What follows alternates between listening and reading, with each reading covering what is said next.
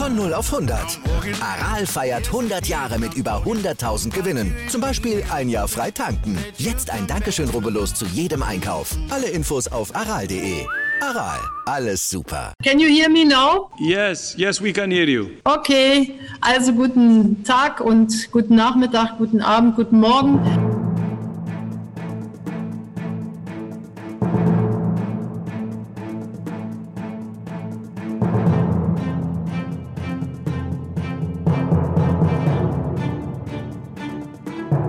We have it totally under control. It's one person coming in from China, and we have it under control. It's uh, going to be just fine.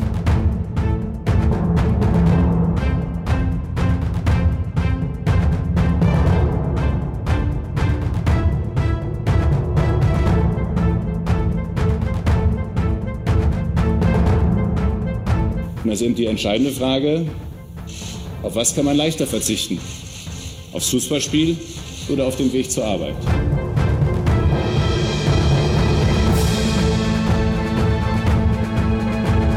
Alle unsere Bemühungen werden aber nur Erfolg haben, wenn wir uns alle, jeder und jede von uns, an die Empfehlung der Ärzte halten.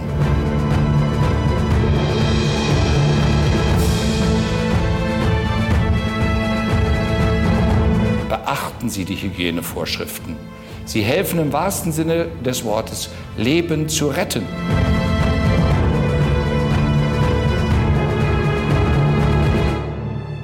Die Expertinnen und Experten des Robert Koch Instituts gehen allerdings davon aus, dass auch wir in Thüringen mit einem deutlichen Anstieg der Infektionen rechnen müssen.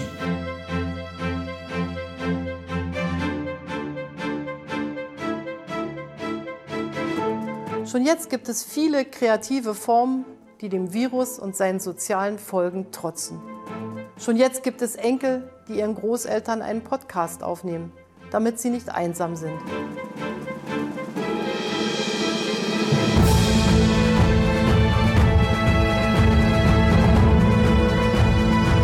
In Kassel ist auch kein Conora, gar nichts. Und jetzt haben wir jetzt Berlin gebucht, drei Tage und ich sage mir ganz einfach, ich kriege das nicht. Und ich will das nicht. Wenn Sie schon, wenn Sie schon Fragen stellen, dann lassen Sie mich das bitte auch auf den Punkt bringen, auf den es äh, auf den es bezogen ist. Mehr kann ich zu dem Thema jetzt auch nicht sagen. Glück auf, Sven. Ich freue mich, dich zu begrüßen. Hallo. Danny, hallo, schönen Dank, dass ich bei dir sein darf. Du bist ja heute das erste Mal äh, im Podcast. Stell dich ganz kurz vor. Mein Name ist Sven Harnisch, ich bin 31 Jahre alt, äh, arbeite als Fußballtrainer und sportlicher Leiter am Fußballinternat äh, Soccer City in Lengenfeld unterm Stein. Seit dem 1.7.2019 komme gebürtig aus Bad Langsalza und bin seit äh, acht Jahren ähm, Fußballtrainer am Nachwuchs. Du hast auch schon ein paar spannende Stationen hinter dir. Du warst äh, erst in Jena hast du Nachwuchstrainerlaufbahn gemacht und bist dann zu Soccer City gewechselt. Was war so der Hintergrund? Ähm, ja, der, der, Hintergrund ist ganz einfach, dass ich äh, ja, mein Hobby zum Beruf machen kann, also am Fußball arbeiten kann. Und ähm, Norman Wohlfeld, der Geschäftsführer von äh, Soccer City, hat mir sehr interessante Alternativen aufgeboten und mir auch die Perspektive gezeigt, ähm, dass ähm, ja, interessanten äh, Projekten mitzuarbeiten, ähm, wo wir viel oder alles selbst gestalten können. Und deswegen habe ich den Sprung aus, ähm, aus der Beruflichkeit äh, bei den Stadtwerken in den Fußball letzten Endes gewagt. Okay, dein, dein, dein Herz oder dein Beruf jetzt ähm, oder der Schwerpunkt liegt im Nachwuchsfußball. Ist es aber nicht so, dass der Männerfußball dir völlig egal wäre, ganz im Gegenteil. Du bist äh, Fan von Preußen aus Langsalza, richtig? Genau, das ist richtig. Das ist mein Heimat- und Herzensverein, Preußenbad Langsalza. Ähm, dort habe ich als Trainer angefangen und verfolge natürlich immer noch das Geschehen rund um den Verein, nicht nur um die erste Männermannschaft, natürlich auch um die zweite Männermannschaft und auch ja, soziale Kontakte pflege ich noch häufig und beobachte alles sehr aufmerksam, wenn auch aus der Ferne aktuell. Ja, wenn jemand, und ich muss zugestehen, ich, mein Schwerpunkt liegt nicht so intensiv auf dem Nachwuchsfußball. Und ähm, wenn jemand Soccer City bisher noch nicht gehört hat, dann ist das natürlich wahrscheinlich eine Unverschämtheit. Aber, aber äh, du kannst ihm ja dann nochmal erklären, was, was ist Soccer City und was macht Soccer City? Ist ein eingetragener Verein, richtig? Richtig, also Soccer City ist ein eingetragener Verein, aber ähm, also dass das nicht zu hören und zu lesen ist, ist gar nicht schlimm, ne? weil der Soccer City e.V. Ähm, ist bisher noch nicht als Verein ähm, im Wettbewerb angetreten. Außer diese Saison hat er eine, ähm, eine U10-Mannschaft, also eine E-Jugend erstmals im Wettbewerb.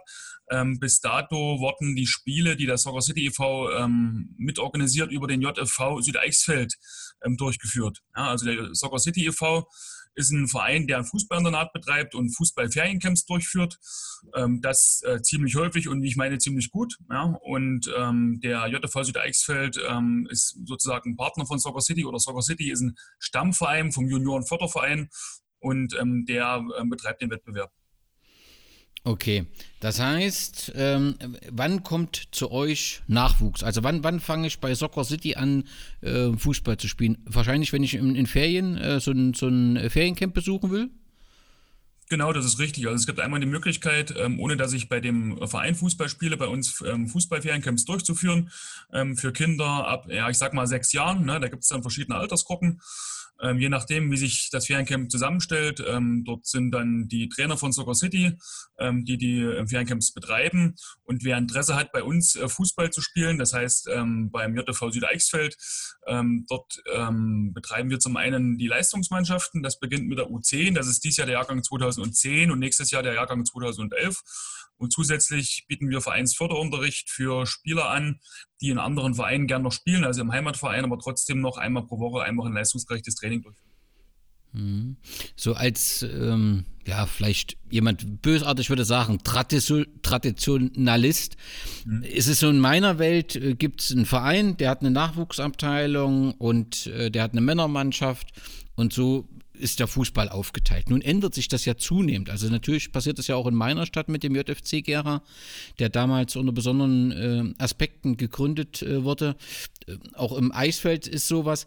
Was ist der Grund, dass man so den Schwerpunkt auf den Nachwuchs äh, legt? Kannst du das erklären, warum?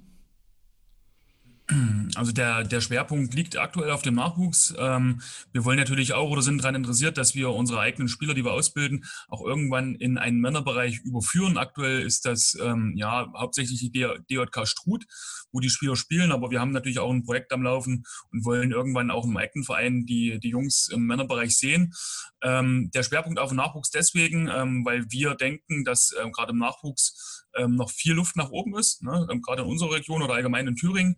Und ähm, dass wir zum Beispiel auch schon anfangen, in äh, Schulen und Kindergarten Ballschulen anzubieten, um einfach eine bessere sportliche Ausbildung für die Kinder äh, zu generieren. Ne? Und nun ist es so, ähm, ja, ich bin auch, äh, kennst mich ja, komme aus der Ecke von äh, der, der Fußballromantiker, so möchte ich es mal sagen, ne? und freue mich auch, wenn ähm, Traditionsvereine ähm, erfolgreiche Arbeit leisten.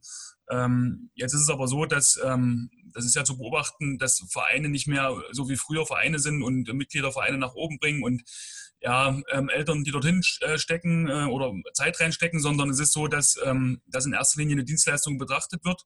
Ne, viele Vereine vollbringen eine Dienstleistung, viele Trainer vollbringen eine Dienstleistung. Und letzten Endes ähm, ist es das, was wir auch machen. Und ähm, ja, wir können das, äh, glaube ich, ähm, besser oder ähm, intensiver machen, ähm, weil wir natürlich äh, die Möglichkeit haben, das hauptamtlich zu machen. Und eine Dienstleistung hat letzten Endes ihren Preis. Also wenn ein Kind jetzt zum Beispiel Geige lernt oder irgendwas anderes, ähm, dann ist, sind, sind alle bereit, ähm, den Preis für eine Dienstleistung zu zahlen und wir gehen halt den Weg auch, das sagt man auch so, auf eine Dienstleistung anzubieten ja, und, ähm, ja, und wollen natürlich eine möglichst gute Dienstleistung anbieten. Ja, und das sieht ja ganz äh, so aus. Ähm, die Kinder sind ja bei euch sehr zufrieden. Ihr habt ja ein relativ oder ihr habt ein sehr gutes äh, Image ähm, äh, eurer Arbeit und das hilft natürlich dem Fußball insgesamt. Nun seid ihr in der aktuellen Woche medial in Erscheinung getreten. Ähm, Hintergrund ist die Diskussion, wie ist denn die Saison weiterzuführen bzw. abzubrechen, beziehungsweise wo will der Thüringer Fußball in den Zeiten von Corona äh, hin. Da hatte der Thüringer Fußballverband zu einem Webinar eingeladen. Über 480 Vereine sollen wohl gefolgt sein, sollen dem gefolgt haben. Man kann das jetzt auch online nochmal nachhören. und nach Lesen. Und dort ist eben äh, vorgestellt worden, wie man sich insgesamt äh, den weiteren Fortgang vorstellt. Erstmal so grundsätzlich äh, Corona-Krise und Soccer City, das ist für euch natürlich ziemlich heftig, richtig? Weil ja im Prinzip äh, auch die Einnahmen komplett wegbrechen, oder? Ja, also ich denke, dass ähm, wir sofort handeln mussten, weil uns betrifft es äh, noch vielleicht einen Ticken mehr als andere Vereine, weil wir ein Verein sind, ähm, auch mit, ähm, ja, also mit, mit wirtschaftlichem Hintergrund. Also wir haben angestellte Trainer, nicht nur Trainer, auch äh, Pädagogen, die ja bei uns ähm, im Internat arbeiten und äh, die, äh, die Schüler betreuen. Deswegen war es so, ähm, dass wir sofort in Kurzarbeit gegangen sind und wir mussten natürlich oder haben auch äh, alle Kinder sofort nach Hause geschickt und äh, mussten das Training einstellen. Deswegen ist es aktuell so, dass wir ähm, ja, viel um Sofortmaßnahmen bemüht sind und äh, gucken, wie wir jetzt ähm, ja, die Zeit überbrücken können. Ne? Ähm, zum Beispiel machen wir Online-Training, äh, bieten wir Online-Training für die Mannschaften an, um einfach trotzdem weiter am Ball zu bleiben. Ja, aber trotzdem ist es so, ähm, ja, wir in besonderem Maße sind nochmal schwer davon betroffen und ähm, hoffen, dass es bald wieder weitergeht. Okay. Ihr hofft, dass es bald wieder weitergeht und da sind wir auch beim Thema der TV. Also es gibt letztendlich zwei Modelle im bundesweiten Vergleich. Die einen Verbände, die abbrechen, die anderen, die entsprechend äh, fortführen und natürlich eine relativ große Anzahl, die sich noch nicht entschieden haben. Fortführen bedeutet, dass man sagt, man will warten, bis wieder Spielen möglich ist äh, von Seiten der Gesundheitsämter. Ähm, dann im Prinzip die Saison äh, fortsetzen und damit zu einem sportlichen Ende die Saison äh, 2019-20 äh, führen und dann je nachdem wieder neu beginnen. Voraussichtlich würde dann eben die Saison 2020 bzw. 2021 in diesem Modell rausfallen. Die zweite Alternative ist zu sagen, wir brechen mit Stand heute ab.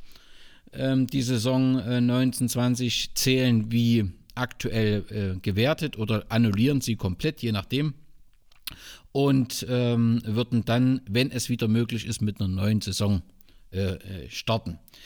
Ähm, ist was immer wieder vorscheint, ist, es gibt eine große Angst vor einer Klagewelle bei den äh, Verbänden. Das hat einfach was damit zu tun, dass so ein Saisonabbruch nirgendwo vorgesehen ist. In keiner Ordnung hat man nie dran äh, gedacht. Und natürlich alle Verträge auf die jeweilige Saison ausgerichtet ist, mal ein wenig Sorge haben, wenn man die abbricht, dass dann die äh, Verträge mit den Sponsoren auch entsprechend nicht mehr äh, gültig sind. Auf jeden Fall kommt unser äh, Fußballverband ähm, zu einem Vorschlag, der lautet, die Saison 2019-20 fortzuführen, eventuell eben im September, wenn das möglich ist, ähm, zu beginnen.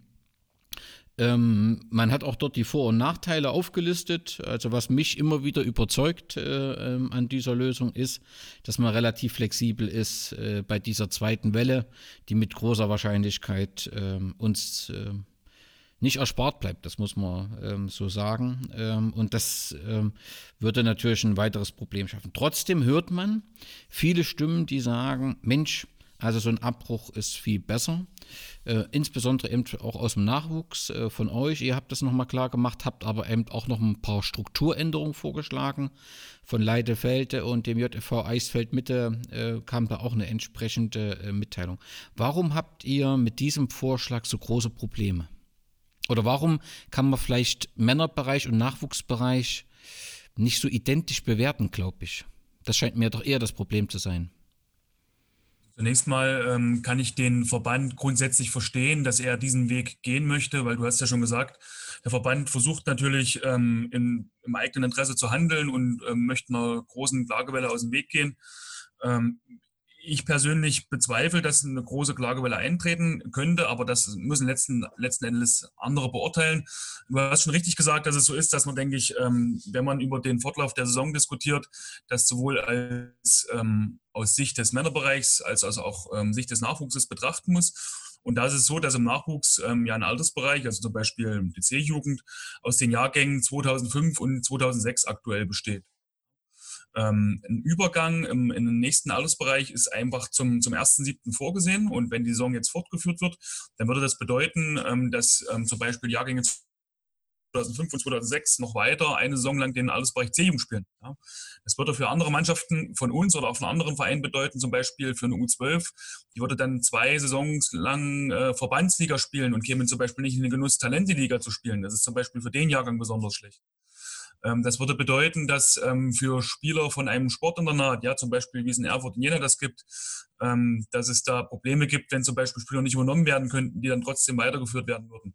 Das wäre ein Problem. Ein großes Problem ist natürlich auch noch, dass Vereine, die jetzt aktuell überregional agieren, das sind ja nur in Thüringen, Erfurt und Jena, dass die eine Saison spielen im NUV, also in der Regionalliga oder Bundesliga die Saison wird ähm, vermutlich beendet und die würden dann eine Saison, neue Saison beginnen, ja, zum Beispiel Regionalliga oder Bundesliga und würden eine aktuell bestehende in der Verbandsliga weiterführen, allerdings mit unterschiedlichen Jahrgängen in einer Altersklasse.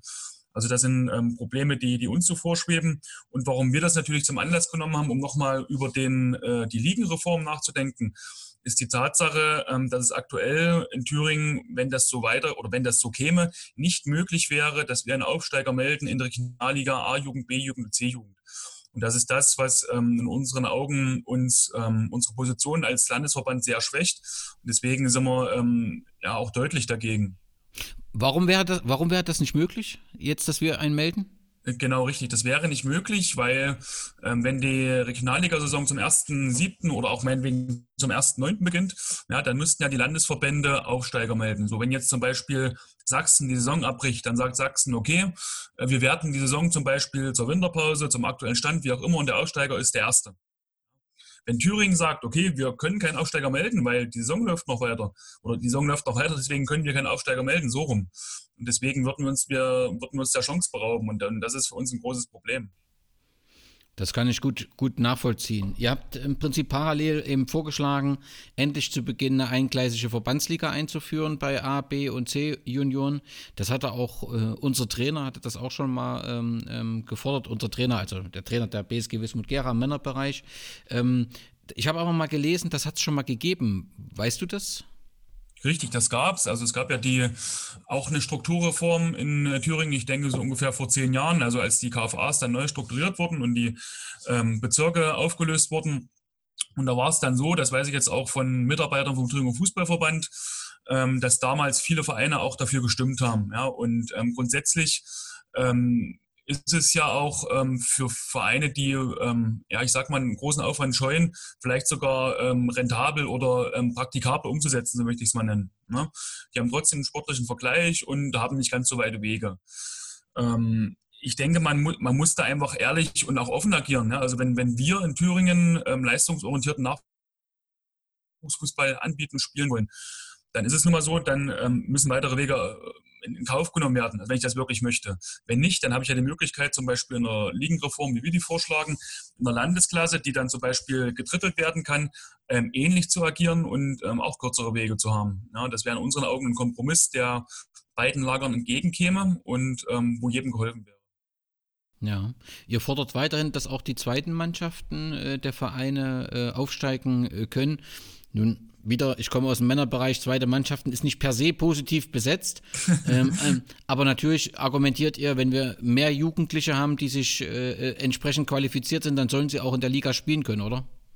Ja, das ist so unser Ansinn. Also natürlich, äh, wenn wir im Männerbereich äh, diskutieren, ähm, äh, will ich natürlich auch keine zweiten Mannschaften zum Beispiel in der dritten Liga sehen.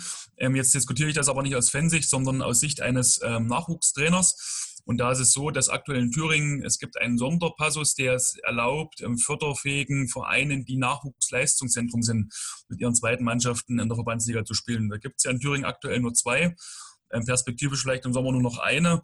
Und ähm, dass ähm, dieser Passus ähm, ja, nimmt vielen Vereinen, die trotzdem leistungsorientiert arbeiten, die Chance, auch mit ihren jüngeren Jahrgängen in der Verbandsliga zu spielen. Also wir haben natürlich großes Interesse, zum Beispiel in der C-Jugend mit unserer C2 auch Verbandsliga zu spielen oder dann bei einer Ligenreform vielleicht in der Landesklasse. Ähm, ich denke, Rot-Weiß Erfurt würde auch gerne nächste Saison noch ähm, in der Verbandsliga spielen mit der C-Jugend, müsste jetzt aber die oder das Recht wurde entfallen, weil Rot-Weiß Erfurt stand jetzt kein Nachwuchsleistungszentrum mehr ist zum 1.7. Kann sich natürlich noch ändern, steht in den Sternen. Ja. Aber wir sind natürlich nicht dafür, dass Rot-Weiß Erfurt da zurückziehen muss, weil das macht ja keinen Sinn. Ein sportlicher guter Vergleich ist, wenn eine gute Mannschaft aus Erfurt teilnimmt, eine gute Mannschaft von uns und meinetwegen auch gute Mannschaften von anderen Vereinen, die leistungsorientierten Fußball anbieten. Da gibt es ja trotzdem noch einige in Thüringen und deswegen ähm, plädieren wir auch dafür, ja. Okay. Ähm, was der TV, es gibt einige, die beschweren sich, dass zu, zu kurz Zeit ist, um abzustimmen. Ne? Also das, die ähm, Online, das Webinar war am, am Samstag, am Dienstag äh, sollen alle Vereine abgestimmt haben. Ja, aber sag mal, grundsätzlich sind doch die Positionen eigentlich relativ klar und wichtig wäre doch jetzt einfach mal eine Entscheidung zu haben. Wenn die Entscheidung so ausfällt, wie der TFV das will und so wie ihr nicht argumentiert, was bedeutet das dann für euch Chaos erstmal, oder? Naja, also Chaos, äh, Chaos würde ich nicht sagen. Ähm, das würde für uns bedeuten, ähm, also wir akzeptieren natürlich die Entscheidung, die der Verband trifft, äh, gar keine Frage. Letzten Endes ist es auch eine schwierige Entscheidung, aber wir versuchen natürlich auf, darauf hinzudrängen, dass es nicht so kommt. Es würde äh, zudem bedeuten, ähm, dass wir natürlich auch uns ich sag mal, für Mannschaften, die jetzt äh, keinen adäquaten Wettbewerb haben, natürlich auch viele Leistungsvergleiche äh, organisieren würden. Also wir würden natürlich dann selbstständig ähm, Turniere und Spiele organisieren, ähm, was jetzt keine Konkurrenz zur aktuellen äh, Liga sein soll, aber was dann einfach unumgänglich wäre, weil letzten Endes, ich habe es ja gesagt, wir bieten eine Dienstleistung an, die Eltern bezahlen Geld dafür, dass die Kinder gut ausgebildet werden und zu einer guten Ausbildung gehören am Wochenende Wettbewerb auf gutem Niveau und ähm, das Niveau kann an, dann nur durchgeführt oder stattfinden, wenn wir das selber organisieren. Ne? Und ähm, das wollen wir natürlich nicht. Das möchte keiner. Wir möchten alle ähm, in einer starken Liga beim Thüringer Fußballverband äh, spielen. Wir möchten einen starken Verband haben und ähm, möchten auch irgendwann mal wieder in der Regionalliga oder Bundesliga mit, mit Mannschaften spielen ne? und Thüringen gut vertreten nach außen. Das ist unser Ziel. Okay, voraussichtlich ähm, wird ja der Verband jetzt aktuell erstmal nur klären, wie geht es denn weiter. Aber diese Strukturvorschläge, die ihr gemacht habt, wie, wie, wie werdet ihr da weiter aktieren? Sucht ihr da äh, Vereine, Verbände, äh, Organisationen, die euch dort unterstützen, ähm, dass man das entsprechend voranbringt? Weil die Forderung höre ich eben, wie gesagt, schon häufiger. Es wird ja nur Zeit, dass man die eben auch, auch etwas lauter kommuniziert. Also wir sind natürlich im regen Austausch, ähm, auch schon länger mit dem Thüringer Fußballverband. Wir hatten da zum Beispiel mal ähm, in der Hinrunde eine längere Besprechung, als wir das auch vorgestellt haben.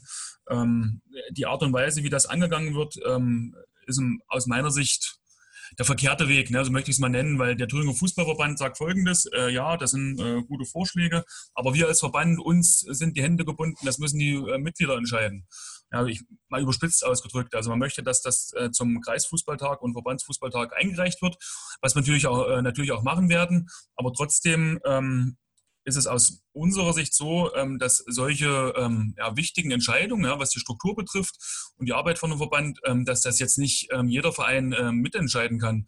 Weil letzten Endes ist Demokratie gut und wichtig, aber gerade bei solchen Fragen betrifft es auch Vereine, die sich mit solchen Dingen vielleicht nicht auseinandersetzen. Ne?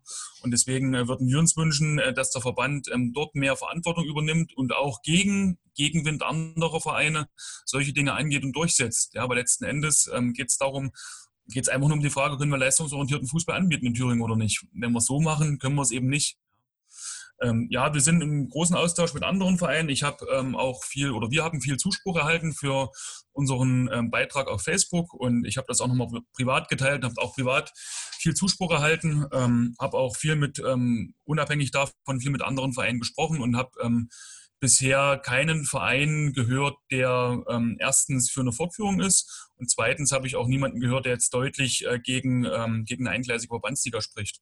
Ja, was mir so ein bisschen ähm, die Hoffnung gibt, ähm, dass wir das vielleicht noch angehen können. Ja, und ähm, natürlich ähm, sehen wir uns da auch so ein bisschen, wie soll ich sagen, natürlich in der Verantwortung, ne? weil wir einer der Vereine sind, der leistungsorientiert arbeitet und möchten andere Vereine dort gern mitnehmen. Wunderbar, Sven. Ich denke, jetzt haben wir das äh, aus Sicht des Nachwuchsfußballs ähm, beleuchtet. Letztendlich ist es ähm, egal, wie es ausfällt, es wird immer ein Problem geben. Ne? Also das kann man äh, äh, nicht ändern. Aber du hast jetzt eben nochmal, welche Probleme im Bereich Nachwuchs ähm, ähm, äh, da sind. Wir werden jetzt auch nochmal besprechen, welche Probleme es für den, den überregionalen Fußball gibt, weil du hast ja auch schon angedeutet, die Abstimmung äh, mit den anderen Bundesländern ist da eben nicht erfolgreich gewesen. Es macht also jedes Bundesland etwas anders. Das kann es ja auch durchaus machen, ist ja der Souverän. Man hat nur dann ein Problem, wenn man eben eine gemeinsame Liga hat. Ja, und äh, das wird dann ein bisschen äh, schwierig. Sven, dir herzlichen äh, äh, Dank. Du kommst direkt vom, vom Spargelfeld. Äh, du, du hilfst offensichtlich äh, vor Ort die Versorgung sicherzustellen und ähm, hast sicherlich große Hoffnung, dass das bald irgendwie dem, dass man wieder dem normalen Arbeiten in dem Sinne dem Sport nachgehen kann. Ich wünsche das auch allen. Ich habe gewisse Zweifel ähm, daran, aber das ist ein anderes Thema. Ähm, trotzdem nochmal ähm, vielen Dank, dass du die, die Zeit dir genommen hast und weiterhin viel Erfolg mit Soccer G. Danny, vielen Dank, bleib gesund und bis bald. Ciao. Wir brauchen keine Eier.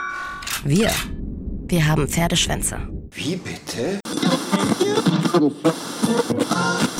Glück auf und ich freue mich, einen weiteren Trainer im Podcast Orange begrüßen zu dürfen. Chino Heinze, der Trainer des ersten FFV Erfurt, der Regionalligamannschaft, ist jetzt im Podcast. Hallo Chino. Servus Danny. Wie geht's dir denn persönlich? Also mir geht's persönlich eigentlich sehr gut. Also ich hatte zwar eine kurze Zeit so eine kleine Grippe, kein Corona. Ich habe es extra testen lassen, ähm, auch auf Anraten von meinem Arbeitgeber, aber so an sich tippitoppi. Das klingt doch gut. Ich nehme an, dass sich der Zustand rapide verschlechtert, wenn wir über den Fußball reden und den, den, die Situation des Frauenfußballs. Ich habe so ein bisschen das Gefühl, dass die, die schwierige Situation, die dort existiert, so ein wenig völlig untergeht. Ist das nur subjektive Wahrnehmung oder nimmst du das auch so wahr? Das nehme nicht nur ich so wahr. Ähm, ich hatte es schon mal vor, vor zwei Wochen mit einem Bekannten besprochen. Ähm, und wir als Regionalliga-Trainer sind ja auch in ständigem Austausch ähm, und fühlen uns da irgendwie ein Stück weit alleingelassen. Es gab zwar mal vor, ich glaube, drei Wochen eine kurze Umfrage vom NOFV so eine kleine Abfrage, wie würde man denn weitergehen wollen, die Meinung der Vereine.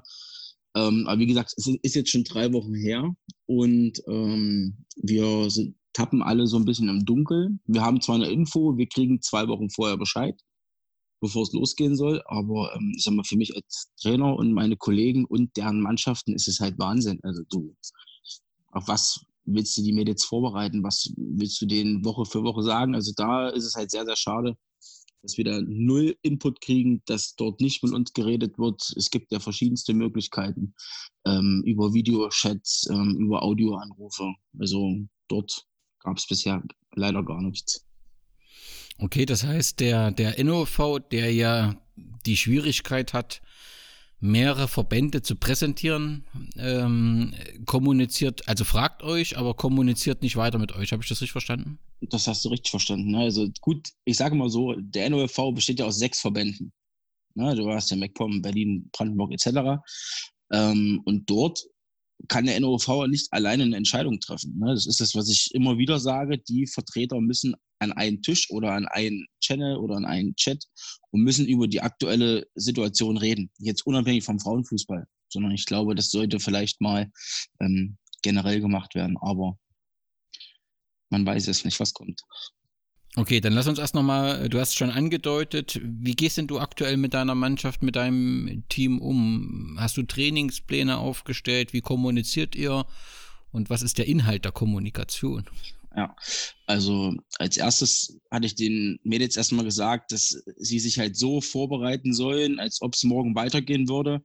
Weil ich glaube, das Schlimmste, was uns allen passieren könnte, ähm, dass man wieder auf den Platz darf irgendwann und dort dann halt Grundlagen Ausdauer pochen muss, weil halt die Spielerinnen nichts gemacht haben. Die Kommunikation ist so, ich hatte mit allen 26 Spielerinnen Einzelgespräche per Telefon oder per Chat, je nachdem und habe mit ihnen dann eigentlich die aktuelle Situation besprochen, was ist der Ist-Zustand, wie könnte es weitergehen und ähm, bin dann eigentlich zu der Erkenntnis gekommen, man kann im Amateurbereich eine Mannschaft, glaube ich, nicht über jetzt fast schon sechs Wochen oder mehr als sechs Wochen ähm, beschäftigen mit irgendwelchen Trainingsplänen. Ich habe dann mich entschieden, so eine Challenge zu machen. Das Team konnte aus drei Städten ähm, eine wählen. Das, das wurde demokratisch bei uns in der Gruppe gewählt. Sie haben sich für Madrid entschieden und dachte dann, okay, wir machen so eine Art Lauf- und Fahrrad-Challenge vom Sportforum Johannesplatz, wo wir spielen, bis zum Bernabeu und wieder zurück. Da kommt man auf über 4000 Kilometer und ähm, es war freiwillig. Also es gab, es, es gab jetzt kein Mindestmaß. Die Spielerin muss jetzt mindestens 200 Kilometer schaffen in diesem Monat. Also der Zeitraum war vom 1. April bis 1. Mai. Und ähm, die Spielerinnen haben mir halt ihre Screenshots geschickt von ihren Läufen oder von ihren Fahrradtouren und ich habe das dann in der Exit-Tabelle zusammengetragen mit den jeweiligen Namen und ähm, ja, am 1. Mai kam dann raus, dass wir das geschafft haben. Das kam bei den Mädels super gut an. Es haben wirklich alle 26 mitgemacht, auch meine drei Torhüter. Ähm, da war ich sehr, sehr beeindruckt und ähm, auch die, die Art und Weise, wie sie das getan haben. Es waren ganz, ganz viele Läufer auch da. Und ähm, ich sag mal, über 4000 Kilometer ist dann halt schon mal eine Hausnummer, ne? weil die gehen alle noch arbeiten oder haben auch noch Kinder zum Teil. Und dann ist das schon ähm, sehr, sehr lobenswert gewesen, dass sie das durchgezogen haben. Das das war halt so ähm, die Art und Weise, die wir jetzt genutzt haben bis 1. Mai. Jetzt habe ich keine neue Challenge geplant. Ich hoffe jetzt einfach, dass es ähm, demnächst mal eine Aussage gibt von den Beteiligten, die für uns zuständig sind, wie es denn jetzt weitergeht oder halt auch nicht. Wie ist so die, was hast du für Gefühl, wie so die Stimmung in, in der Mannschaft ist? Ich denke, dort ist ja auch ein großer Wunsch, wieder spielen zu können. Der kann derzeit nicht befriedigt äh, werden. Ist da eine gewisse Frustration da oder richtet, tut man sich einrichten mit der Situation? Ähm, ich glaube, Frustration auch und sie sind halt wirklich traurig zum Teil. Ne? Also die, die wollen Fußball spielen, ähm, sage ich mal, auch nach der harten Vorbereitung, die man so hatte im Winter und jetzt bei diesem Top-Wetter, die letzten Wochen war ja eigentlich sehr, sehr schönes Wetter und man darf halt nicht raus, man darf nicht das machen, was man eigentlich zum größten Teil seiner Freizeit gemacht hat. Und aktuell überwiegt halt wirklich der Frust und auch, dass sie traurig sind und auch nicht wissen, wie es weitergeht. Ähm, und man hat dann auch die ein oder andere Spielerin, in dem Fall eine bei uns, die eigentlich nach der Saison ihre Laufbahn beenden wollte und die ist halt todesunglücklich, weil so will sie halt nicht ihre Laufbahn beenden, ne? nach über 15 Jahren Fußball. Das kommt ja auch noch dazu. Das kann man gut nachvollziehen. Nun scheint sich ja so ein bisschen ja, der Nebel ähm, zu lichten und äh, sind ja, stehen ja jetzt zwei Vorschläge im Raum, beziehungsweise der Thüringer Fußballverband favorisiert ein, ein Vorschlag äh, mit der äh, zur Endeführung ähm, der Saison, egal zu welchem Zeitpunkt, um zu sagen, die aktuelle Saison wird sportlich entschieden. Kannst du nachvollziehen, wie der Verband äh, zu diesem Vorschlag kommt?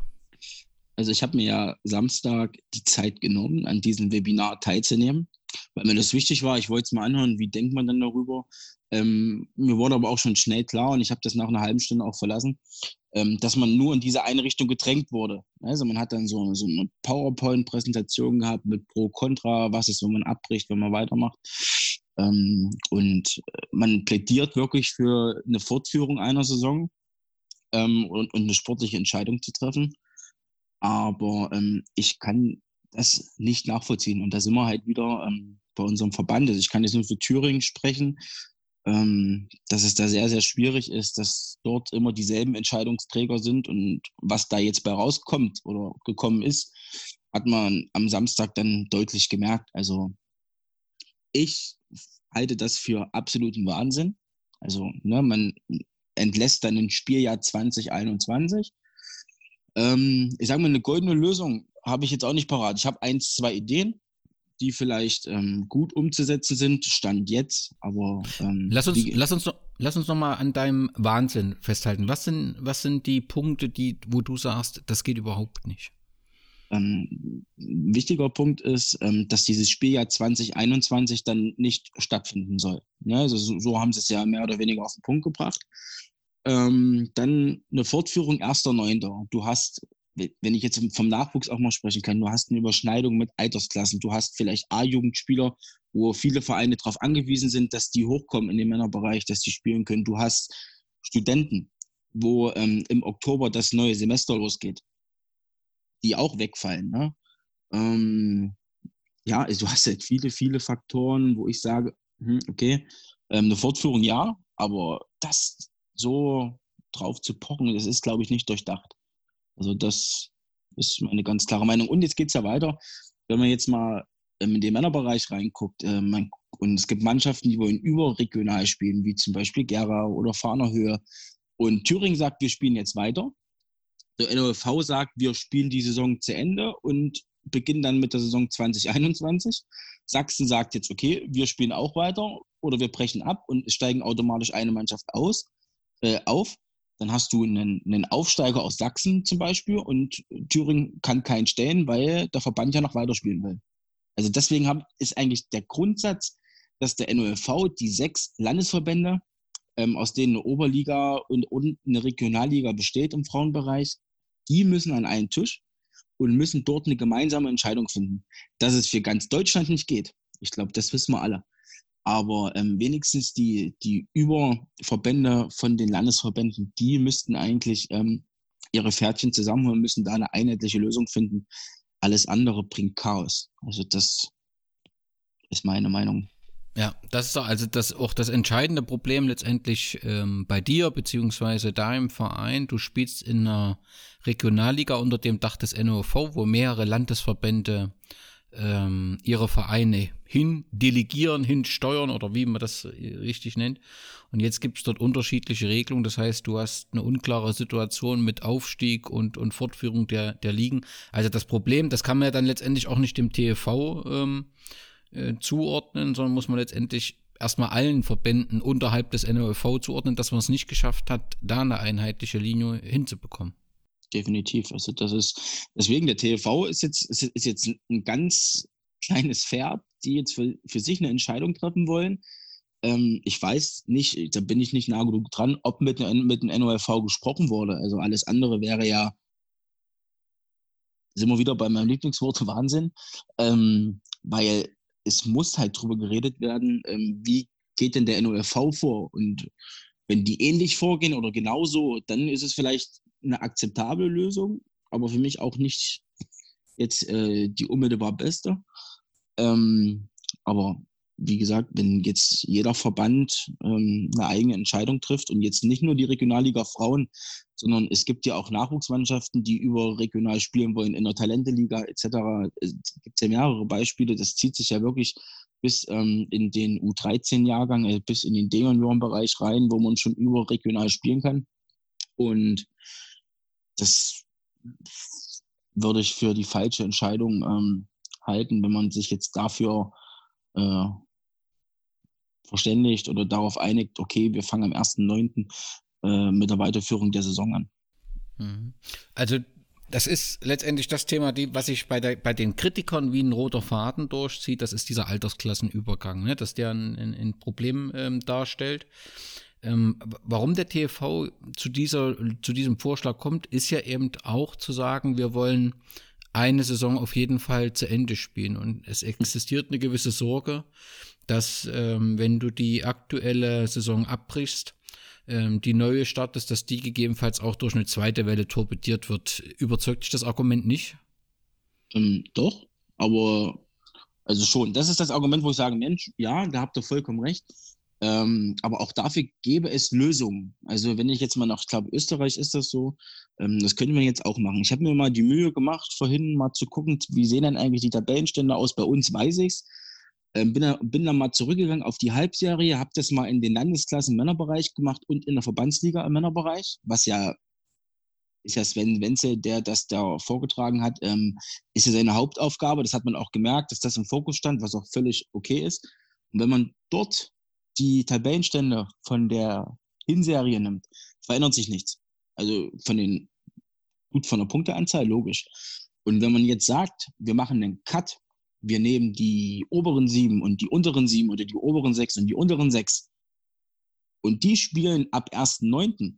Playoffs oder ab 1.9. das, was sie machen wollen. Das heißt, die oberen sechs spielen den Meister aus und übernehmen auch nur die Punkte gegen die Mannschaften, gegen die sie spielen. Ist ja beim Handball, bei einer Handball-WM ist es ja genauso. Wenn da Mannschaften weiterkommen, dann übernehmen die oberen sechs halt nur die Punkte, die sie gegen die Mannschaften erzielt haben. Und dort kann man dann auch eine Saison weiterführen, aber man kommt nicht so weit in Verzug, um eine neue Saison zu starten. Das wäre eine Möglichkeit. Oder was viele auch sagen, eine Kalendersaison könnte man dann auch machen ab 2021. Ähm, weil dann hast du vom September an bis November, Dezember Zeit, diese Playoffs zu spielen und könntest dann, wenn die Lage sich entspannt hat, im Ende Februar, Anfang März mit einer Kalendersaison 2021 anfangen und spielst dann in den schönsten Monaten Fußball. Ist ja aktuell nicht so. Ne? Wenn man guckt, dass dann die Saison im Mai zu Ende ist und geht dann im, im August weiter, ist dann halt schwierig. Also das wäre so eine Möglichkeit, wo ich sage, Mensch, ist das machbar? Weiß ich nicht, aber wäre jetzt eine Überlegung zu sagen, man kann weiterspielen. Ähm, um auch dieser Klagewelle zu entgehen. Und ähm, ich glaube, damit würden die Vereine sich auch abfinden. Also wenn du nach 15 Spielen nicht unter den ersten sechs bist, ähm, ob sich das dann ändert äh, am 30. Spieltag, äh, ja, bezweifle ich ein Stück weit. Das ist so die Meinung, die ich habe, was man vielleicht machen könnte. Aber die Vereine wurden ja nicht befragt nach Lösungsvorschlägen. Mhm. Wie ist das bei euch mit dem Pokal? Der steht ja dann letztendlich genau, ist das genau dasselbe Problem wie im Männerbereich. Ihr seid im Halbfinale angekommen, ne? Genau, wir sind im Halbfinale. Ich glaube, Jena muss noch gegen Meiningen ähm, Viertelfinale spielen. Ähm, ja, aber so an sich hat man eigentlich auch nur noch zwei Spiele vor der Brust. Und äh, da muss ja auch eine Entscheidung getroffen werden vom DFB. Die müssen ja auch sagen, wie geht es dann weiter. Also, ne, wenn, sag mal, es sind zwar im Frauenbereich nur zweieinhalbtausend Euro, die man bekommt für einen DFB-Pokal für die erste Runde, ähm, aber macht bei uns auch schon sehr, sehr viel aus von unserem Etat, den wir so haben. Ne? Also, und im Männerbereich ist es ja noch viel, viel höher. Da bist du ja bei 125 mit ähm, TV-Geldern. Ja, da wurde ja gesagt, man will das, äh, die Saison im, im Sommer 2020 ähm, noch ausspielen. Wie realistisch das ist, weiß ich nicht. Aber letztendlich sagst du es ja richtig, hängt ja dann alles dran, wenn der DFB-Pokal die neue Runde äh, äh, startet. Oder letztendlich DFB-Pokal haben wir ja auch noch nicht zu Ende gespielt. Ne? Also die Fragen stellen sich ja dann trotzdem. Und das wollte man im Sommer zu Ende bringen und dann gegebenenfalls den nächsten Pokal ähm, äh, dann, glaube ich, im Frühjahr oder so, hatten sie gesagt, ne? Genau, denn ab März, wenn dann die Saison zu Ende wäre, wollten sie ab März Pokal weiterspielen. Das war so der Plan. Okay. Was hast du das Gefühl, wie ist so die Stimmung bei, bei ähm, den Trainern, mit denen du so Kontakt hast? Äh, Unverständnis oder dass man sagt, ja, es ist schon eine problematische Situation, Patentlösung gibt es dafür nicht? Also Patentlösung gibt es nicht und wir würden uns halt wünschen, ähm, einfach mal so eine offene Runde zu haben, um drüber zu reden.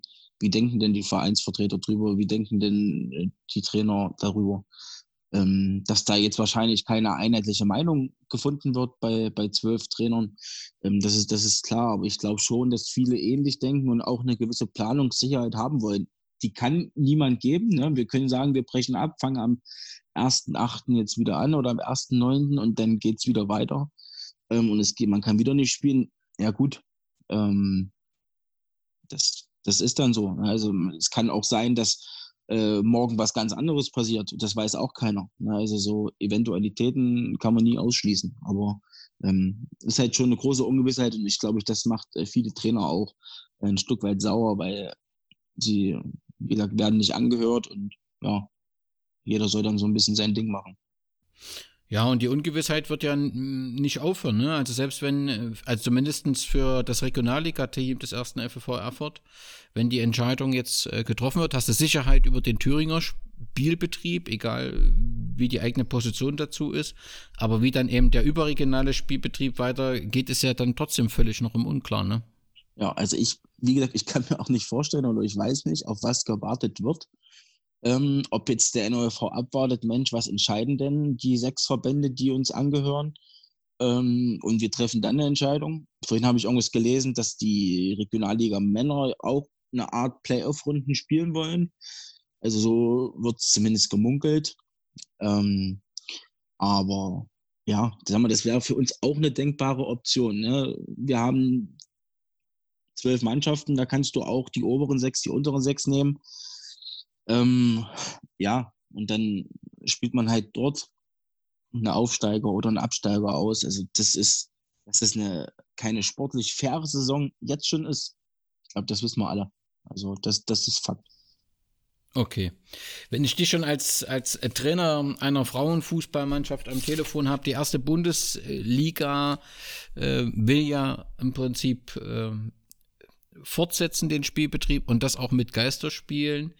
Ich war da etwas verwundert, ähm, gerade vor dem Hintergrund, dass ich mir persönlich nicht vorstellen kann, dass wir im Frauenfußball in der, auch in der ersten Bundesliga auf Zuschauereinnahmen verzichten ähm, können.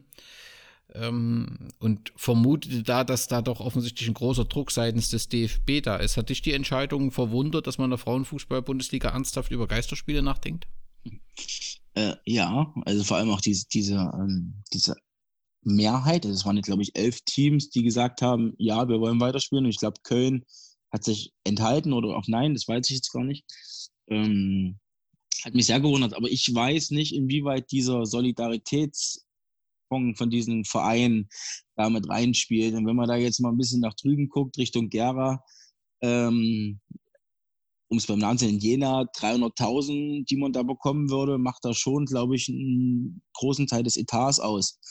Ähm, und ich glaube, das ist der Grund, warum dann viele Vereine dafür plädiert haben. Gut, Bayern und Wolfsburg Frauen haben ja, glaube ich, darauf verzichtet in Hoffenheim, ähm, auf diese 300.000. Aber ich glaube, das ist schon auch ein Grund. Und ich glaube, das ist auch daran gebunden. Also so habe ich es gelesen. Jetzt nicht nur im Frauenbereich, sondern auch in der Regionalliga Männer und dritte Liga, dass es das Geld nur gibt, wenn halt die Liga fortgesetzt wird. Und deswegen plädieren wahrscheinlich viele Vereine für ja, wir möchten das gern tun. Ähm, weil sonst gebe ich dir vollkommen recht, würde es mich sehr, sehr wundern, dass Frauenvereine, auch wenn es nur 400 oder 500 Zuschauer sind, ähm, auf diese Einnahmen einfach so verzichten können. Ja. Ja, und wenn wir beide schon miteinander im Podcast reden, dann müssen wir natürlich nochmal grundsätzlich über den Frauenfußball in Thüringen reden. Es gibt ja deutschlandweit äh, eine rück, völlig rückläufige Entwicklung äh, der Zahl der Mannschaften und der Spielerinnen. In Thüringen ist die äh, ja ganz dramatisch, wie ich finde. Das musste ja auch der Verband äh, zugestehen. So richtig eine strukturelle Diskussion wird aber trotzdem nicht in die Wege geleitet, obwohl ja die aktuelle Situation eigentlich dazu neigt, mal alles zu hinterfragen. Wir müssen doch schon zum Schluss kommen, dass die Situation des Frauenfußballs in Thüringen, ja, darf man das dramatisch, also äh, zumindest nicht gut ist, oder? Nicht gut, ja, so kann man das auch bezeichnen. Ähm, ja, gut, wir haben das Epizentrum Frauenfußball, das ist Jena. Ähm, dort wurde auch alles getan. Man hatte auch sehr gute Trainer und Funktionäre, das will man gar nicht bestreiten. Aber dort wird alles getan, damit halt auch Jena das, das, äh, die Strahlkraft hat für den Thüringer Frauen- und Mädchenfußball. Ähm, aber das Resultat, gebe ich dir vollkommen recht, sieht man ja irgendwie ein Stück weit. Da geht es mir gar nicht darum, dass ich jetzt Trainer in Erfurt bin. Ich habe null Probleme äh, mit Jena. Ich war selber Trainer dort, mir hat das sehr viel Spaß gemacht.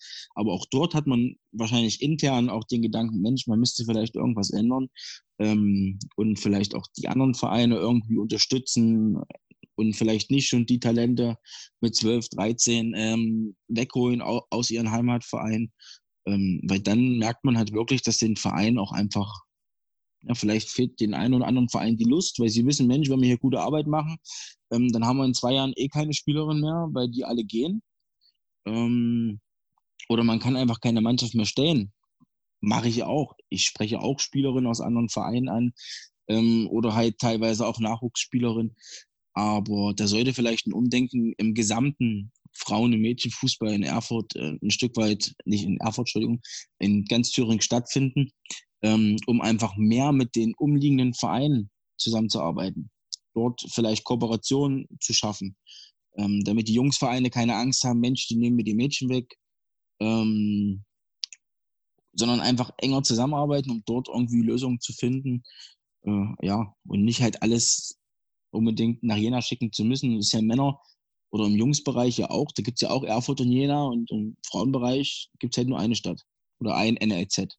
Ja, und das finde ich halt für so eine große Fläche was Thüringen ja schon dann auch irgendwie ein Stück weit ist, sehr, sehr schwierig, ähm, weil es gibt nur eine Anlaufstelle aktuell, wenn man relativ hochklassigen Fußball spielen will. Wir spielen zwar auch in der Regionalliga, aber das kann man ja nicht mit einer ersten oder zweiten Liga vergleichen.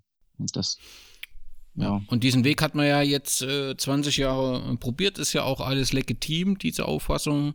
Bloß äh, jetzt ist Zeit halt, ähm, mal darüber nachzudenken, denn im Ergebnis kann das äh, nicht zufriedenstellen. Und ähm, wir hatten gerade die Diskussion über den Nachwuchs, dass man dort äh, sagt, Mensch, wir müssten mal eine Ligareform in die Wege leiten. Wir brauchen einen gleisigen A-Junioren, Verbandsliga.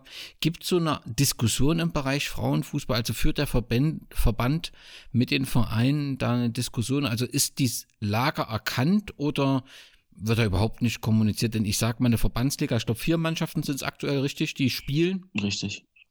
Das, äh, das dürfte ja deutschlandweit einmalig sein und macht ja relativ wenig Sinn, oder?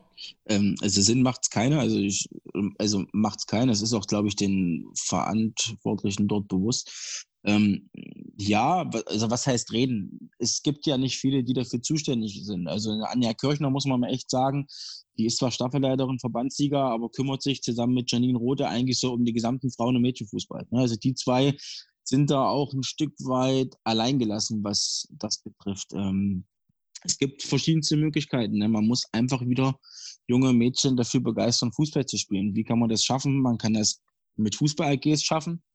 Auch dort gibt es ja gewisse Förderungen. Ähm, es müsste halt vielleicht mal eine Infoveranstaltung stattfinden für Frauen- und Mädchenvereine.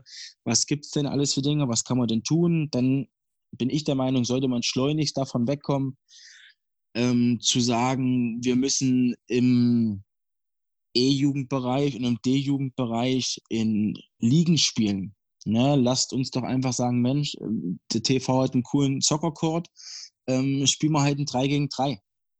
4 gegen 4, ne, um einfach mehr Mädchen davon zu begeistern, Fußball zu spielen, viel mehr Vereinen die Chance zu geben, den Mädchen auch Spielbetrieb zu geben. Es gibt ja genügend Jungsvereine, die vielleicht drei oder vier oder fünf Mädchen in einer Altersklasse haben, die dort spielen können. Ne? Und dann vielleicht auch mal die Mannschaften untereinander mischen. Dass nicht immer dieselben Teams sind, sondern einfach ähm, ein Stück weit der Druck weg ist, der Wettkampfdruck, sondern einfach den Spaß am Fußball zu haben. Und ich glaube, wenn man damit dann weitermacht, dann hat man auch vielleicht wieder mittel- oder langfristig ähm, genügend Teams, um auch vielleicht äh, im C oder B oder dann hoffentlich auch irgendwann im Frauenbereich wieder eine angesehene Staffel zu haben. Ne? Also ich kann das aus Erfurter Sicht sagen. Wir hatten mal drei Frauenmannschaften. Ähm, wir hatten auch einen wesentlich breiteren Nachwuchs. Ja? Ähm, wir hatten auch qualitativ einen besseren Nachwuchs, weil das war halt so eine Generation oder viele Generationen, die einfach Bock hatten, Fußball zu spielen. Wenn man dann nach Saalfeld guckt, die hatten auch mal zwei Frauenmannschaften.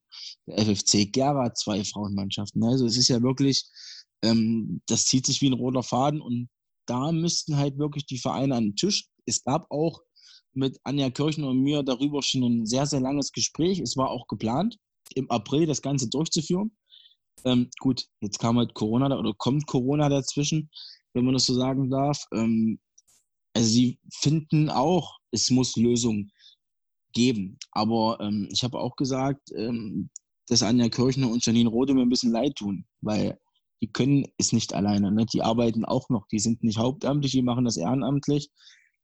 Und ähm, dort muss einfach ähm, auch Input von den Vereinen kommen. Was stört euch? Was könnten wir besser machen als Verband? Ähm, einfach dort einfach mal in den Dialog gehen und nicht nur sagen, okay, wir machen jetzt Freitagabend von 18 bis 20 Uhr mal eine Staffeltagung und jeder kann mal anbringen, was ihn stört, sondern einfach ähm, das mal über eins oder zwei Tage zu machen. Mal drüber zu reden, drüber zu schlafen, abends bei einem Bierchen in Bad Blankenburg oder wo auch immer da einfach mal in Dialog gehen mit den ganzen Trainern. Ähm, da lernt man sich vielleicht auch mal besser kennen und ähm, dieses Gegeneinander hört auf. Weil ich glaube, bevor wir ein Gegeneinander und ein Wettbewerbsdenken erzeugen können, im Thüringer Frauenfußball muss erstmal miteinander stattfinden, damit wieder genügend Mannschaften dort auch teilnehmen können. Das geht nicht von jetzt auf gleich, aber irgendwann soll das wieder der Fall sein. Ja, um dem Frauenfußball eine Perspektive ähm, ähm, zu geben. Und im Moment wird es eben zunehmend schwieriger für fußballinteressierte Mädchen, irgendwie einen guten Einstieg zu finden, weil halt die Landkarte immer dünner wird. Das muss man einfach so sagen. Gino, es war mir eine große Freude, mit dir äh, die aktuelle Situation und äh, die ja, die Entscheidung des Verbandes beziehungsweise die Vorschläge des Verbandes zu diskutieren. Ich wünsche dir Gesundheit und hoffe natürlich, dass ihr bald wieder auf dem Fußballfeld ähm, das Land Thüringen positiv in der Regionalliga vertreten könnt. Danke dir und bleib gesund. Danke Danny, dir auch und bleib ebenfalls gesund. Wir sehen uns. Es geht natürlich am Ende des Tages auch in dem Profifußball um Finanzen. Glück auf, Markus. Ich freue mich, dich im Podcast begrüßen zu dürfen. Servus, wie geht's dir? Glück auf. Äh, mir geht's soweit gut. Ich habe jetzt ein bisschen Erkältung hinter mir, aber das klingt jetzt, klingt jetzt ab. Äh, nichts Ernsteres, aber mir geht's gut. Danke. Und vor allem nichts Langfristiges, war nur etwas Kurzes. Ja, ja, das stimmt. Ja. Okay, am Wochenende ist der TEV ähm, rausgegangen mit seinen Vorschlägen, beziehungsweise hat den äh, über 480 Teilnehmern äh, präsentiert. Ich nehme an, am heutigen Tag äh, wird in unserem Verein intensiv diskutiert, wie man mit den Vorschlägen umgeht. Und äh, wenn dieser Podcast draußen ist, wird die Entscheidung veröffentlicht sein. Nichtsdestotrotz wird die Diskussion weitergehen über die zwei Szenarien, denn gerade was die Ligen oben drüber angeht, äh, äh, wird es ja zu Konflikten so oder so führen, weil eben die Länder unterschiedliche Regelungen vortragen. Erste Frage, hast du an dem Webinar teilgenommen oder war es der Vorstand, der daran teilgenommen hat? Das war der Vorstand, also ich persönlich habe nicht dran teilgenommen. Ich habe nur die Informationen dazu natürlich erhalten.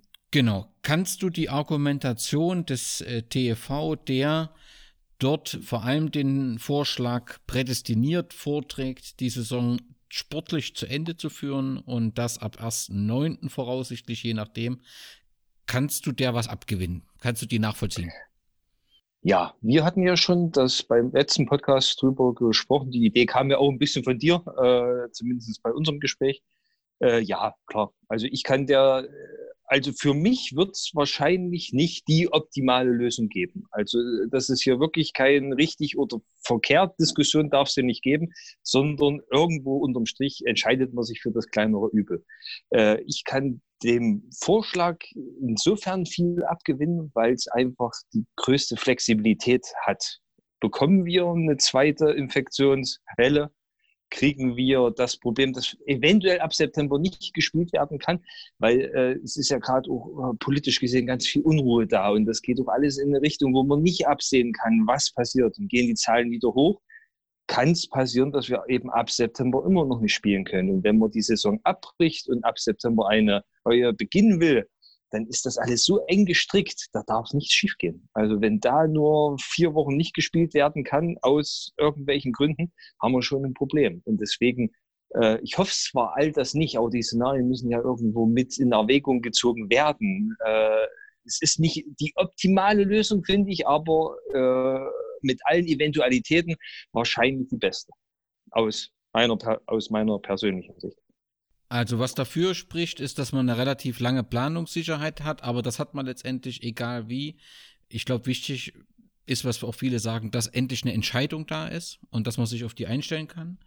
Ähm, was dafür spricht, ist, dass eine sportliche Entscheidung auf dem Rasen passiert. Ähm, da hat man natürlich auch eins, was dagegen spricht, ist, du hast wahrscheinlich im Sommer viele Vereinswechsel trotzdem. Natürlich steht dann eben oder beendet eine andere Mannschaft voraussichtlich die Meisterschaft, die sie begonnen hat. Ne, das ist ein Nachteil. Aber was du schon angesprochen hast, du hast Spielraum im Rahmenterminkalender.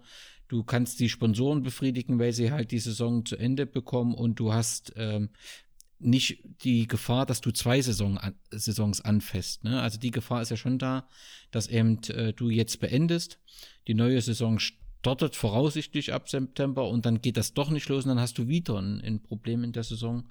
Das sind die Argumente, die davor sprechen. Was, was würde, also ich denke, es gibt so einen Cut zwischen äh, Männerbereich und Nachwuchsbereich.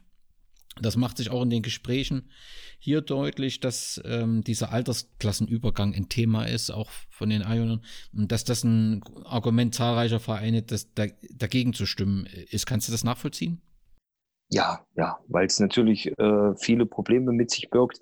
Wir hätten das Problem mit äh, Leon Stein, der ja dann eigentlich nicht mehr A-Junioren spielen könnte, aber dann immer noch könnte, obwohl er schon in Herren drinne wäre. Dann haben wir wieder einen Interessenskonflikt, was was angeht. Also kann ich schon auch vollziehen. Eventuell wäre es da sogar günstig, dass man zwei verschiedene Varianten sucht, in, äh, eben voneinander unabhängig, was den Nachwuchs angeht und was den Seniorenbereich angeht. Mhm. Ähm, was immer wieder auch zutage tritt, ist, ähm, auch wenn wir uns das Thema Operliga ähm, nicht aktuell auf die Fahnen geschrieben haben, ist es ja trotzdem ähm, spannend zu sehen, wie das dann umgesetzt werden soll. Also wer steigt denn ab, wer steigt denn auf, wenn äh, äh, in Sachsen andere Regelungen getroffen werden als in Thüringen? So ist es. Und das sehe ich eigentlich auch als größtes Problem. Und ich finde es sehr schade, dass da von oben nicht eine Empfehlung zumindest kommt, dass man da eventuell von DFB-Seiten keine Entscheidung für alle treffen kann, weil es die einzelnen Verbände gibt. Okay, aber zumindest eine Empfehlung, dass man sagt, okay, wir empfehlen euch alle so und so.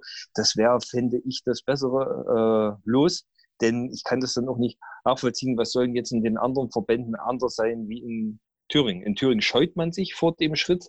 Ich glaube eher aus dem Grund, weil man Angst hat, äh, vor Konsequenzen zu stehen, dass man irgendwie rechtlich beangt werden kann. Das scheint die größte Sorge. Äh, dann frage ich mich, warum ist die Sorge hier da und in anderen Verbänden eben nicht oder nicht so groß? Also das macht für mich keinen richtigen Sinn. Das kann ich nicht so ganz nachvollziehen und steckt ja dann wieder vor Probleme, genau wie du gesagt hast, Oberliga. Wie geht es in der Oberliga? Gibt es dann Absteiger? Gibt es keine Absteiger? Es fehlt ja schon mal mit äh, Hohenstein, fehlt ja schon ein Team. Also man würde dann eventuell nächste Saison mit einem Team weniger spielen. Man weiß nicht, was aus Erfurt wird. Bleiben sie nun doch in der Regionalliga? Das war jetzt mal irgendwie im Gespräch. Äh, da, also da sind schon sehr viele Fragezeichen.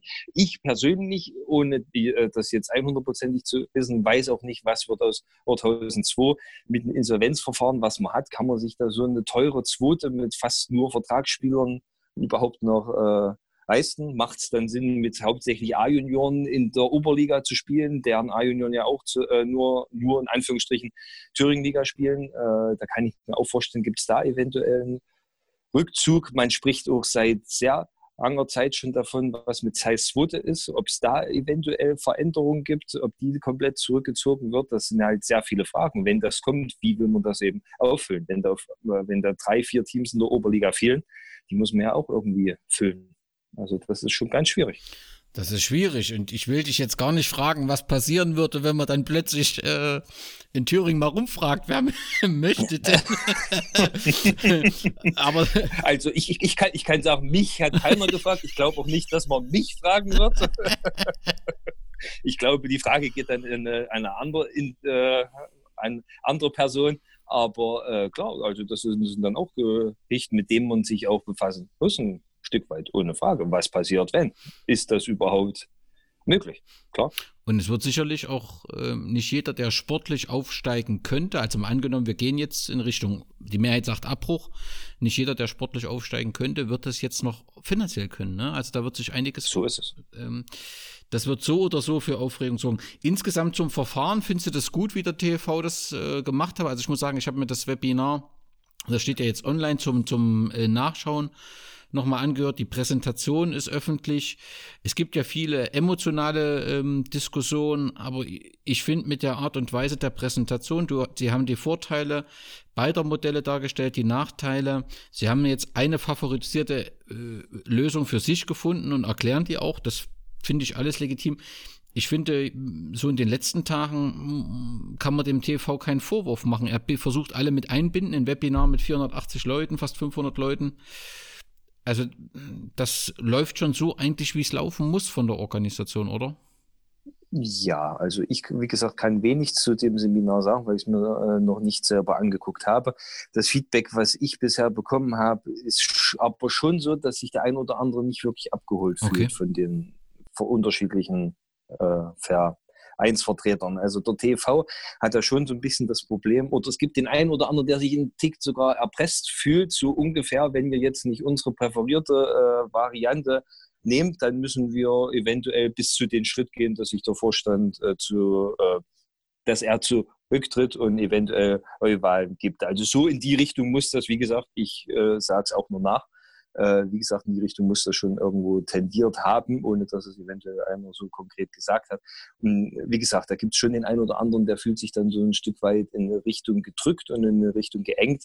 Das finde ich dann nicht optimal. Also das ist dann schon ein bisschen unglücklich, aber so klar. Also dass da, äh, dass es schwierig ist, da jetzt eine Entscheidung zu äh, Fällen ist vollkommen klar. Ich glaube auch, egal welche Entscheidung kommen wird, es wird am Ende immer welche geben, die, wenn sich, man sieht ja aktuell, was passiert, die, äh, wenn sich das dann alles in eine Richtung tendiert hat, äh, die dann sagen werden, na, hättet ihr nur, hättet ihr nur so oder hättet ihr nur so. Also man wird es nicht hundertprozentig allen recht machen können. Und es wird doch am Ende immer welche geben, die es hinterher besser gewusst haben. Das, das ist wohl ähm, das, was immer konstant bleibt. Ähm, so viel zu den beiden Vorschlägen. Letzte Frage: Wie geht es unserem Team? Soweit gut. Ja, sie, also sie haben mittlerweile kriegt man mit, äh, haben wieder richtig Lust. Also die wollen auf dem Fußballplatz, sie fragen in einer gewissen Regelmäßigkeit, was es denn für Tendenzen gibt, ob schon was abzusehen ist. Sie wollen wieder Fußball spielen, sie wollen wieder sich bewegen, äh, auch wieder als Team. Irgendwo als Team funktionieren Nieren, das merkt man schon. Also das ist schon, wenn ich mir überlege, dass es im September erst wieder losgeht, das ist schon noch eine lange Zeit. Also ohne Frage. Das ist schwierig. Das ist, und ich glaube, so geht es aktuell vielen. Dass einfach so dieses Team, Team, dieses Teamgefühl dann irgendwo fehlt, wenn man sich so wenig sieht, so wenig Kontakt hat. Das ist ja, wieso man eigentlich den Sport auch irgendwo mitbetreibt, wegen diesem Wir-Gefühl. Und das fehlt ihm aktuell. Das ist schon eine schwierige Situation, aber haben ja nicht nur wir, haben, denke ich, alle Teams irgendwo. Und deswegen hoffen wir, dass es da irgendwo in Richtung Möglichkeiten gibt, dass wir da etwas wieder tun können zusammen mit dem Fußball. Das wird sicherlich noch ein Stück dauern. Man wird jetzt erstmal mit den Einzelsportarten beginnen, die langsam äh, und äh, wieder ähm, beginnen zu lassen und dann wird man mal schauen, wie sich das so mit der Bundesliga entwickelt. War ja alles andere als ein glücklicher Auftakt, wenn nun gerade der Psychotherapeut äh, von Köln mit beteiligt ist. Ähm, ich denke, das wird schon noch ein Stückchen dauern und es wird sich natürlich davon abhängen, ähm, wie sich die Zahlen entwickeln äh, ob die auf dem Niveau bleiben und ob man das in den Griff bekommt oder eben ob wir wie in einzelnen anderen Ländern dann eben die zweite Welle befürchten müssen, dann reden wir natürlich über ganz andere Zeiträume. Aber das wollen wir mal nicht, nicht hoffen. Vielleicht kriegt man das ja im Griff zusammen mit der App und äh, dann wäre es natürlich schön, wenn man sich endlich wieder sieht auf dem Platz und wenn wir das Derby nachholen könnten. So ist es, so ist es, so ist es. Das ist doch das Schönste. Das wäre doch das Allerschönste daran. Markus, danke, dass du dir Zeit genommen hast. Ich weiß, du hast, hast viel, viel äh, zu tun. Trotzdem hast du dir ähm, die Zeit freigeschaufelt. Ähm, beste Grüße an deine Frau. Bleib gesund und Glück auf. Gleichfalls. Alles Gute, bleibt gesund und Glück auf.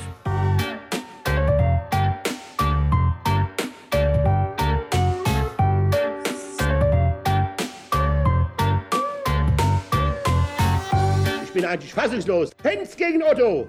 Schwarzes Geld beim DFB. Kann doch alles nicht normal sein, sowas.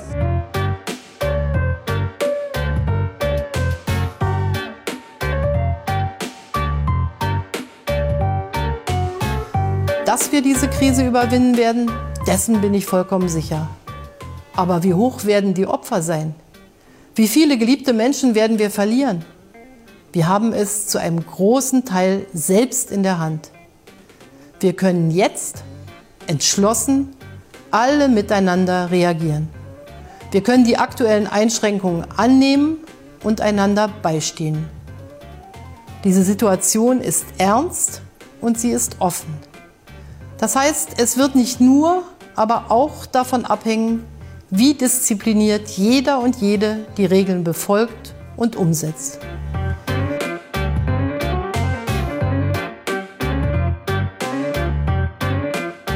Die haben alle die Rechnung ohne den Wert gemacht. Die haben nämlich die Rechnung ohne mich gemacht.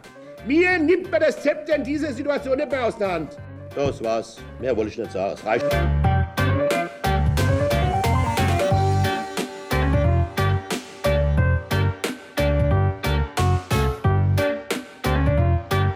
Jetzt ist es etwas anders. Jetzt ist es noch härter, nach meiner Ansicht, weil der Gegner ist nicht identifiziert, ist ein unsichtbarer Feind. Das macht die Situation noch anspruchsvoller und noch schwieriger. Aber ich sagte der Mannschaft, wir müssen jetzt gemeinschaftlich handeln. Dann werden wir auch diese Krise bewältigen können, wenn wir Spielregeln beachten.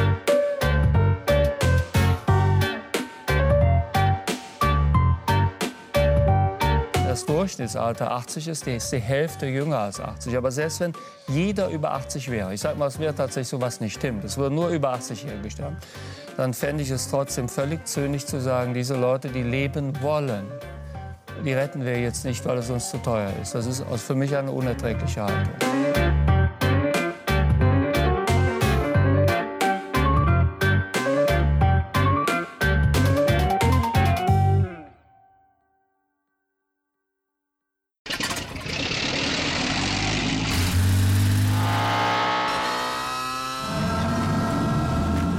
Auf 100. Aral feiert 100 Jahre mit über 100.000 Gewinnen. Zum Beispiel ein Jahr frei tanken. Jetzt ein Dankeschön, rubbellos zu jedem Einkauf. Alle Infos auf aral.de. Aral, alles super. Ich habe mich natürlich schockverliebt, weil die war wirklich ganz, ganz klein. So begann die Mensch-Hund-Beziehung zwischen Christina und Tierschutzhund Frieda. Und wie es danach, nach dem ersten Moment der Verliebtheit, so weiterging und welche Klippen es danach zu umschiffen galt, das hört ihr in der neuen Ausgabe von Iswas Dog, dem Podcast für harmonische Mensch-Hund-Beziehungen. Iswas Dog? Mit Malte Asmus. Überall, wo es Podcasts gibt.